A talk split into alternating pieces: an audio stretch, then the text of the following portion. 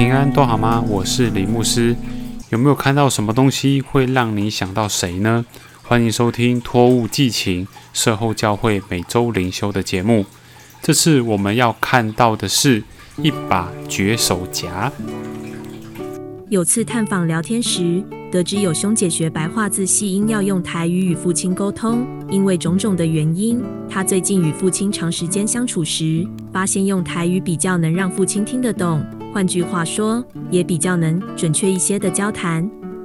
这对于在沟通过程中仍有彼此调整之处的亲子关系，何尝不是跨了一大步？亲子间珍贵的沟通，也让我想起了一件事。去年有一位姐妹加入服饰教会插花的行列，我知道后开心的要借书给她。我承认个人带着一个小小的私心，就是希望我母亲能用另一种方式继续服侍主，即使只有书本借别人看也好。我一回到难看的家，立刻翻开那一堆已经整理好的纸箱。这次已经不是当年的心情了，是带着盼望和延续的心情找着母亲的书。找着找着，无意间发现了一把名叫“绝手夹”的剪刀。吸引它的把手尾端如同蕨类植物一样卷曲，我看着看着，一些回忆涌上心头。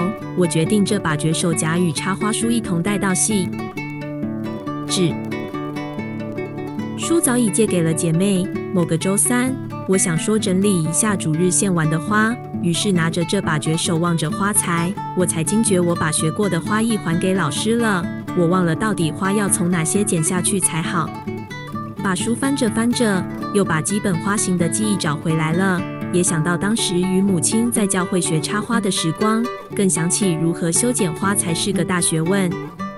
记得有次插花课让我印象很深，我原本以为只有花材不好的地方要在插入水盘之前被剪掉，殊不知连已经插在水盘的花材也必须要被修剪枝叶，目的是使整体画面更协调，让色块、线条、质感彼此和谐、呼应或对比。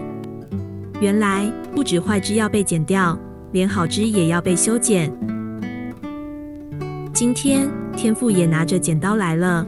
耶稣与我们的关系如同葡萄树与枝子相连，天父要剪枝子，不论好坏，他都要剪。他要把坏的枝子剪去，并扔在火里烧了；而他要修剪好的枝子，使其结出更多的果子。天父如何判断这枝子是要剪去或修剪呢？关键在枝子是否有结果子，也就是神的儿女是否有结出与蒙召的恩相称之好行为。同心祷告，亲爱的天父，你是栽培桃桃树的人，你知道如何修剪我们这些枝子，使我们结出更多果子。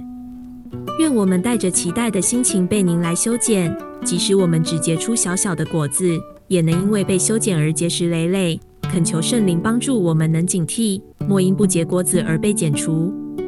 请天父帮助我们明白，我们与人相处，更是修剪自己的过程。兄姐们都是枝子，唯有天父您能准确的判断要怎么剪，我们则是彼此相爱就好，切莫彼此乱剪。如此祷告，是奉我主耶稣基督的名，阿门。耶稣说：“我是真葡萄树，我父是栽培的人。”凡属我不结果子的枝子，他就剪去；凡结果子的，他就修理干净，使枝子结果子更多。